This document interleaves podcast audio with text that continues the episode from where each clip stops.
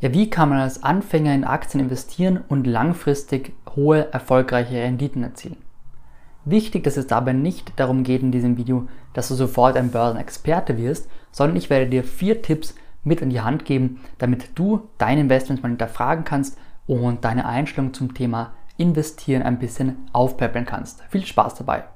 Ich würde mich natürlich auch sehr über einen Daumen nach oben für dieses Video freuen und natürlich auch, dass du meinen Kanal kostenlos abonnierst, um keine Videos mehr zu verpassen. Wir wollen als Versuch mit langfristig guten Aktien auch langfristig hohe Renditen, zumindest von 6 bis 7 Prozent, wenn nicht sogar 10 Prozent zu erzielen.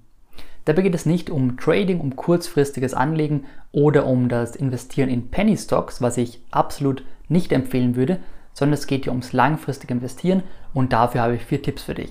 Als ersten Tipp habe ich für dich, dass du deine Emotionen im Griff haben solltest. Das ist so der große Unterschied zwischen einem sehr erfolgreichen Investor und einem mittelmäßigen bis schlechten Investor, dass die Emotionen immer für die Investmenthandlungen verantwortlich sind.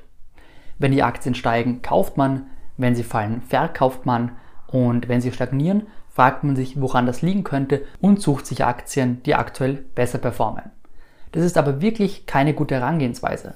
Auch Warren Buffett meinte einmal, der schlechteste Grund, um eine Aktie zu kaufen, ist dieser, dass sie aktuell steigt. Jetzt gibt es natürlich auch Anfänger, die sagen, ja, wenn der Crash dann kommt, dann schlage ich zu, dann kaufe ich richtig nach. Was prinzipiell die richtige Einstellung ist, nur dass das dann meistens auch die Menschen sind, die mir auf Instagram schreiben, hey, meine Aktie ist jetzt 30 bis 40 Prozent im Minus, soll ich verkaufen, kommt die nochmal. Das heißt, sich selbst zu sagen, dass man das irgendwann mal tun wird, dass man fett nachkaufen wird, wenn die Aktie mit 30 bis 40 Prozent im Minus ist, ist leicht zu sagen.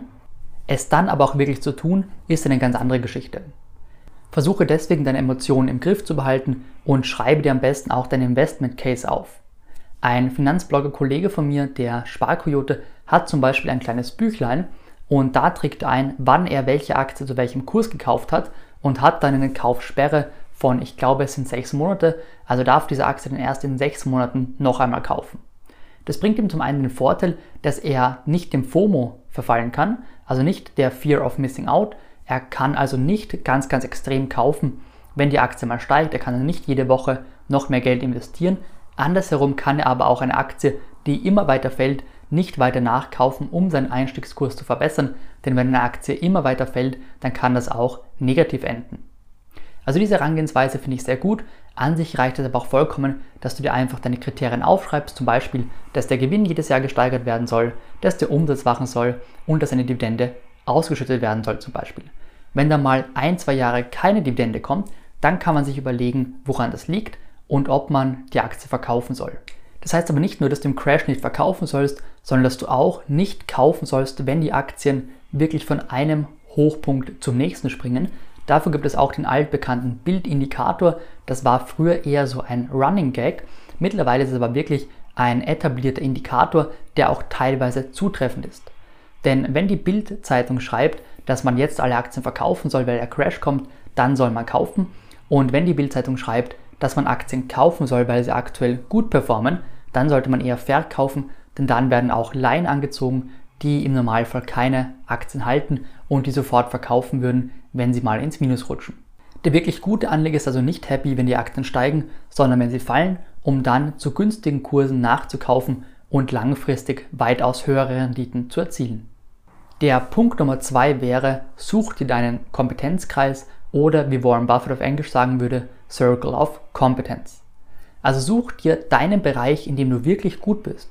Wenn du das nicht möchtest, wenn du keine Aktien aus dem Bereich suchen möchtest, den du gut verstehst, dann kannst du auch auf ETFs, Exchange Traded Fonds zurückgreifen und einfach den weltweiten Aktienmarkt abdecken. Dann brauchst du dir aber auch keine Gedanken über das Thema Bewertung machen, sondern natürlich nur über das Thema Emotion, das wir vorhin schon besprochen hatten. Wenn du also dich wirklich gut mit dem Thema Gaming auskennst, weil du noch jung bist, du gamest viel, du spielst viel, dann macht es natürlich auch Sinn, Gaming-Aktien zu suchen und in diese zu investieren, weil du hier wirklich Wissen hast. Wenn du aber keine Ahnung von Halbleiterherstellung oder von der Stahlproduktion hast, dann solltest du auch solche Aktien nicht kaufen. Das ist so der wichtigste Punkt. Warren Buffett selbst hält auch eher Old Economy Unternehmen oder Unternehmen mit einfachem Geschäftsmodell, weil er von sich selbst meint, ich verstehe kein Biotechnologie zum Beispiel und keine Halbleiterunternehmen und deswegen kauft er diese nicht und dennoch hat er eine langfristige Rendite von 20% pro Jahr, im Durchschnitt zumindest Und das ist wirklich gut. Also man braucht nicht immer die neuesten Hype-Aktien, man braucht nicht immer dem Trend zu folgen, sondern man braucht eben ein gutes Timing und vor allem einen langfristigen Anlagehorizont. Peter Lynch, der erfolgreiche Investor, sagt doch einmal, know what you own and know why you own it. Also verstehe, was du da hast und verstehe auch, warum du es hast und warum du es gekauft hast. Wenn du das nicht weißt, wenn du einfach Aktien kaufst, nur weil sie im Kurs steigen, dann war das vielleicht nicht die beste Investition. Wenn du nun bereits Lust hast, deine ersten Investments zu tätigen, dann schau dir doch mal die Depotlinks in der Beschreibung an, da habe ich dir ein paar verlinkt und dort kann man auch kostenlos eben teilweise Aktien kaufen oder für Gebühren von einem Euro, also teilweise wirklich billig. Kommen wir nun zu Tipp Nummer 3 und das wäre, dass du eben das Spiel verstehst. Denn wenn dich ein Freund jetzt zum Beispiel fragen würde, ob du mit ihm um 1000 Euro pokern würdest, also ob du mit ihm Poker spielen würdest, obwohl du noch nie gepokert hast, und das eben jetzt um Geld in diesem Fall beim ersten Spiel, dann würdest du vermutlich ablehnen, weil du kennst die Spielregeln nicht. Genauso bei Monopoly, wenn du noch nie das Spiel gespielt hast, wirst du einfach nicht gewinnen können, weil die anderen Wissen darüber haben, du aber überhaupt kein Wissen. Und genauso ist es auch bei Aktien. Es geht nicht nur darum, Unternehmen zu kaufen und zu verkaufen und wild hin und her zu traden und damit Gewinne einzufahren, sondern du brauchst vor allem Wissen über Kennzahlen, Wissen über Jahreszyklen und vieles mehr. Was ist zum Beispiel das KGV, das Kurs-Gewinn-Verhältnis? Was ist die Börse? Welche Handelsplätze gibt es? Wie führe ich eine Limit-Order aus? Und wie kann ich einen Stop-Loss setzen, wenn ich das möchte? Wie schaffe ich es generell, meine Aktien zu bewerten?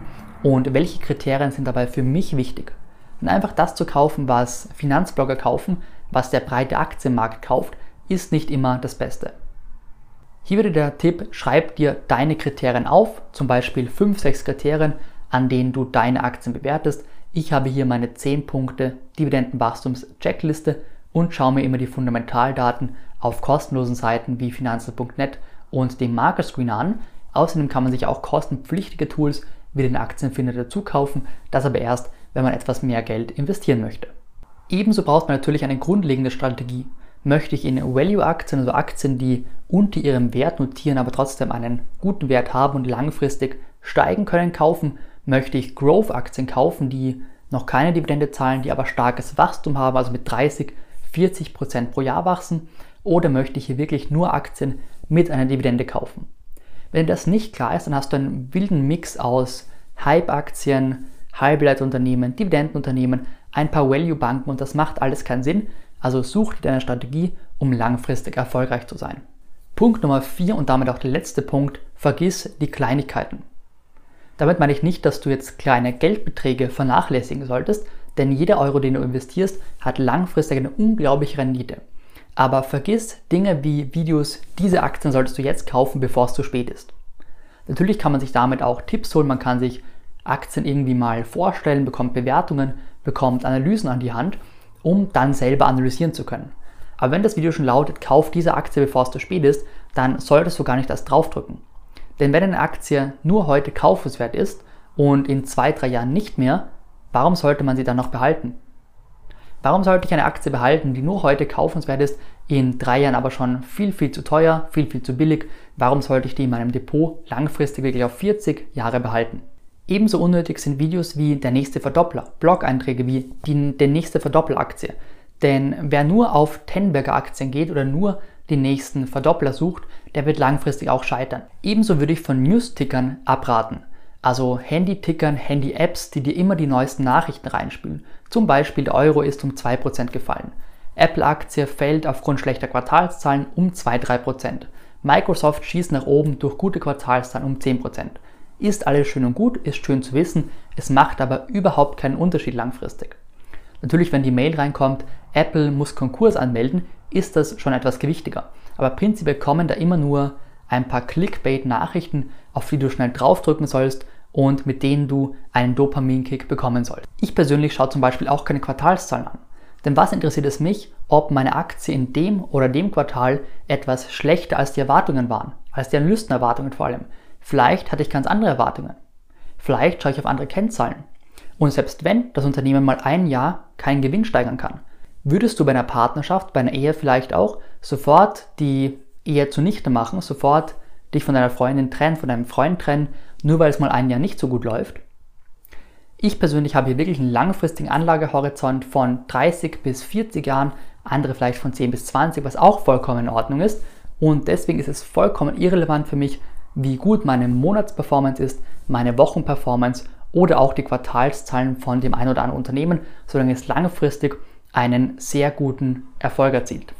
Wenn es die Aktie XYZ aber heute sagen würde, wir zahlen nie wieder Dividende oder wir zahlen die nächsten fünf Jahre keine Dividende, dann ist das natürlich was anderes, dann sollte man schon kontrollieren.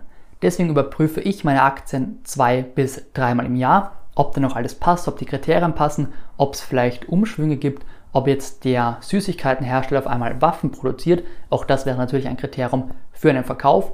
Aber so prinzipiell sollte man sich mal anschauen, was macht das Unternehmen und hat das langfristig Zukunft.